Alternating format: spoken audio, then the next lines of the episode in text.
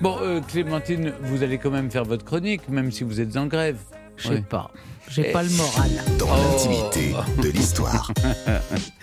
Aujourd'hui, eh, Clémentine, vous revenez sur la tenue que portait Jacqueline Kennedy lors de l'assassinat de son mari en pleine rue à Dallas.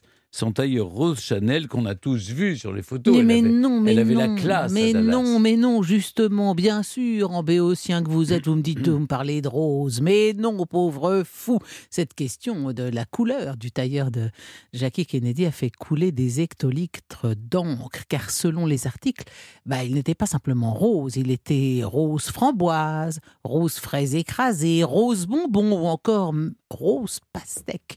Alors que pas du tout. Pour les Américains, sa vraie couleur était Pepto-Bismol. Et oui, le Pepto-Bismol, médicament destiné à soulager les malaises gastriques et dont le conditionnement, bah, je l'ai vérifié par moi-même sur Internet, oui, était d'un rose extrêmement spécifique. Donc vous le savez maintenant, vous ne direz plus qu'il est rose, il était Pepto-Bismol. Parce que dans les années 50, le, rose était en fait une sorte de nouveauté très à la mode. C'est une euh, couleur qui a été popularisée par Madame Eisenhower, qui mettait des tailleurs roses et on l'appelait Mamie Pink pour cette raison.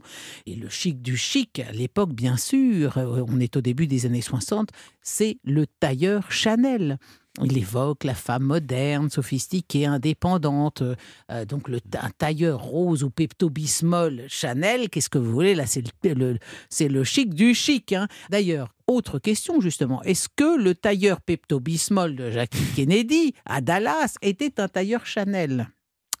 Réponse extrêmement, bah, c'est délicat. Oui, Comment bah, ça, c'est délicat? On sait s'il l'avait acheté chez Chanel ou pas. ah, ben oui, mais alors c'est un peu compliqué parce que si vous voulez, à l'époque, euh, Kennedy était en, en pleine euh, campagne électorale et l'opinion américaine, on s'en était rendu compte, en particulier les dames, estimaient que Jackie Kennedy, certes, était une icône de la mode, mais qu'elle faisait la part trop belle aux créateurs étrangers dans sa garde-robe. Alors l'équipe de campagne de Kennedy a suggéré qu'elle ne se présente que dans des vêtements de fabrication américaine et c'est d'ailleurs son beau-père, le père de John Kennedy, donc qui a eu l'idée de faire du styliste Oleg Cassini. Oleg Cassini à l'origine était français, mais naturalisé américain, donc ça pouvait passer.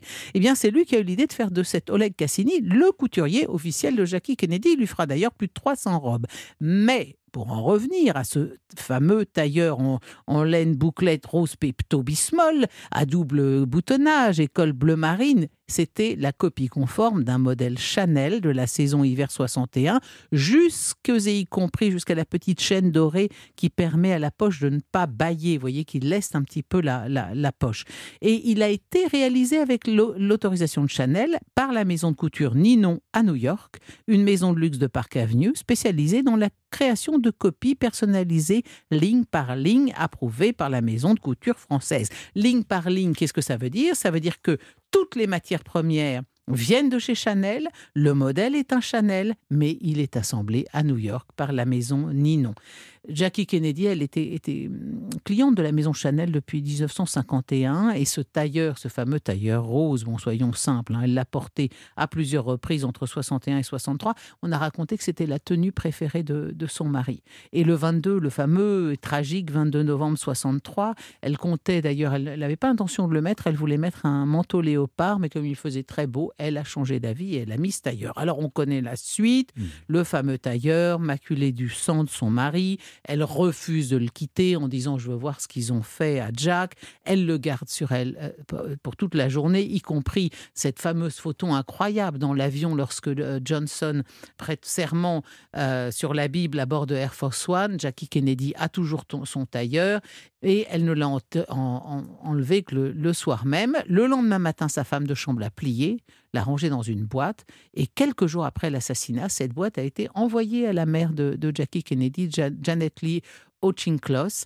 Elle euh, écrit sur le couvercle de la boîte en carton 22 novembre 1963 et puis elle le stocke dans son grenier.